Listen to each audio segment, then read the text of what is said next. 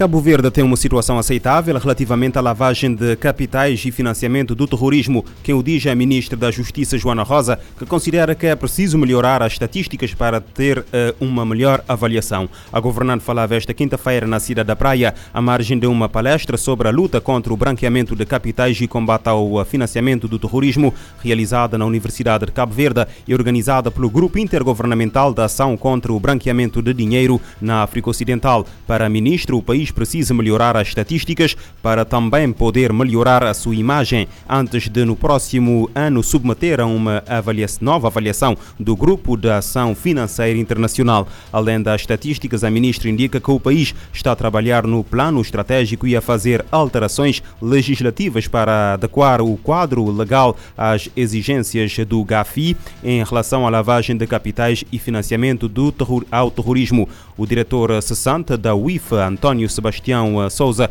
que é o representante do Giaba em Cabo Verde, também pediu junção de esforços e mudança de comportamentos e desafiou as instituições de ensino superior a criarem uma academia direcionada ao estudo sobre a prevenção e repressão do crime organizado transnacional na sub-região da África Ocidental. A entidade reguladora independente da saúde encerrou desde 2017 25 estabelecimentos alimentares a nível nacional por incumprimento das normas e condições de segurança sanitária. As informações foram avançadas pela administradora executiva da ERIS, eh, que responde pelo plouro da segurança alimentar, Patrícia Alfama, à margem do primeiro seminário Diálogos Regulatórios sob o tema A Regulação ao Serviço da Segurança Sanitária dos Alimentos, promovido esta quinta-feira pela ERIS. O evento teve como objetivo reforçar o conhecimento da legislação do setor alimentar, de apresentar os resultados anuais das atividades de inspeção e promover um diálogo eh, com representantes das empresas do setor alimentar. De acordo com a responsável, de 2017 a 2022 foram realizadas 2.299 eh, inspeções aos estabelecimentos alimentares alimentares em todo o território nacional, sendo que 139 correspondem ao ano de 2022 e que determinaram o encerramento de 25 estabelecimentos das inspeções e supervisões que têm sido feitas em todas as ilhas do país. Realça que ficou evidente que ainda há constrangimentos a serem ultrapassados para o cumprimento da legislação, apontando que foram identificadas instalações sanitárias com higiene deficitária ou sem estrutura adequada, orifícios e uh, com acumulação de sujidade, higienização deficiente dos utensílios e equipamentos com acumulação de sujidade. As autoridades fronteiriças dos Estados Unidos encontraram esta terça-feira 402 mil dólares em metafetaminas escondidos dentro de abóboras na fronteira entre o país e o México. A descoberta da droga foi feita na fronteira de Eagle Pass, no Texas, quando uma carrinha vinda do México foi indicada eh, para inspeção, segundo um comunicado do Serviço de Alfândegas e Proteção das Fronteiras dos Estados Unidos da América. Durante a inspeção foram encontrados cerca de 19,84 quilos de metafetamina líquida em 136 eh, preservativos repartidos pelo eh, interior de quatro abóboras. Tanto o condutor como o passageiro do veículo foram detidos.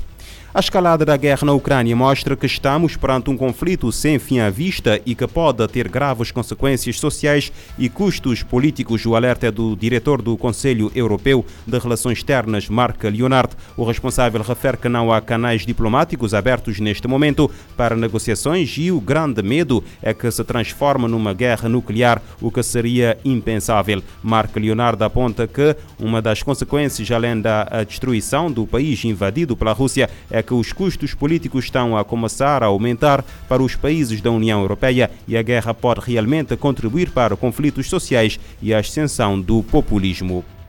O secretário-geral da ONU pede aos responsáveis das 20 principais economias mundiais uma recuperação econômica inclusiva dos países em desenvolvimento atingidos pelos impactos da pandemia, da guerra na Ucrânia e da escalada das emergências climáticas. António Guterres fez este apelo numa carta enviada na quinta-feira aos ministros das Finanças e aos líderes dos bancos centrais do G20 em antecipação da reunião do grupo no próximo mês na ilha indonésia de Bali. Para Guterres, o atual sistema financeiro é injusto.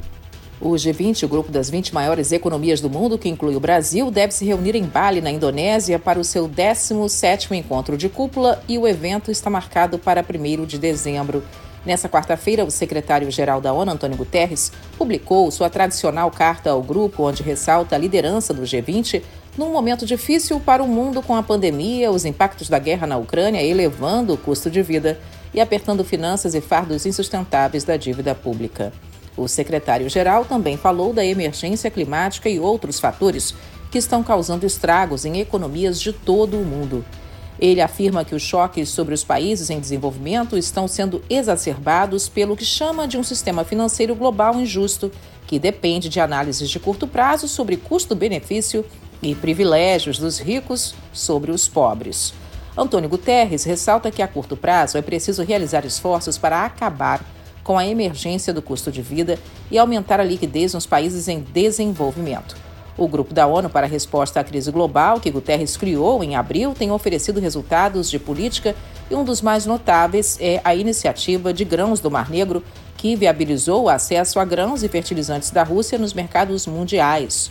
O secretário-geral acredita que o G20 se encontra hoje numa encruzilhada o grupo pode escolher o status quo ou tomar um novo rumo que produza uma recuperação econômica para todos. E para Guterres, o novo rumo é a decisão correta.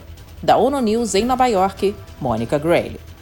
Guterres instou o G20 a abandonar o status quo, afirmando que o sistema da ONU e parceiros propuseram um estímulo para enfrentar a deterioração das condições de mercado e acelerar o progresso em direção aos objetivos de desenvolvimento da organização para 2030, acabar com a pobreza extrema, assegurar uma educação de qualidade para todos, eh, para todas as crianças e alcançar a igualdade de género. E o fim da trégua no Iêmen anuncia um risco elevado de guerra. O alerta é do Conselho de Segurança das Nações Unidas.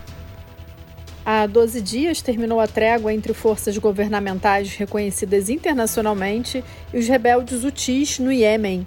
Na quinta-feira, o Conselho de Segurança se reuniu para discutir a situação no país. O enviado especial da ONU, Hans Grundberg, disse que agora prevalecem novas incertezas e um risco elevado de guerra após o fim de um período relativo de paz que durou cerca de seis meses e meio.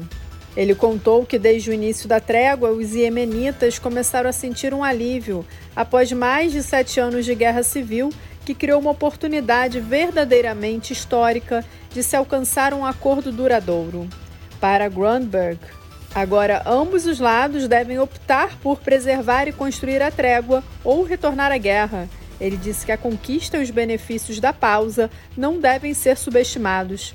O enviado especial afirmou que durante a trégua não houve grandes operações militares e uma redução de 60% nas baixas. O aeroporto de Sanaa finalmente abriu para passageiros internacionais, permitindo que cerca de 27 mil iemenitas recebessem tratamento médico no exterior e buscassem oportunidades educacionais ou de negócios fora do país.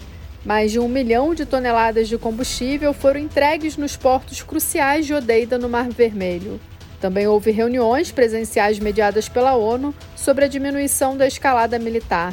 O representante da ONU relatou ao Conselho de Segurança seus esforços para envolver as partes, assim como os parceiros regionais e internacionais sobre as opções de renovação.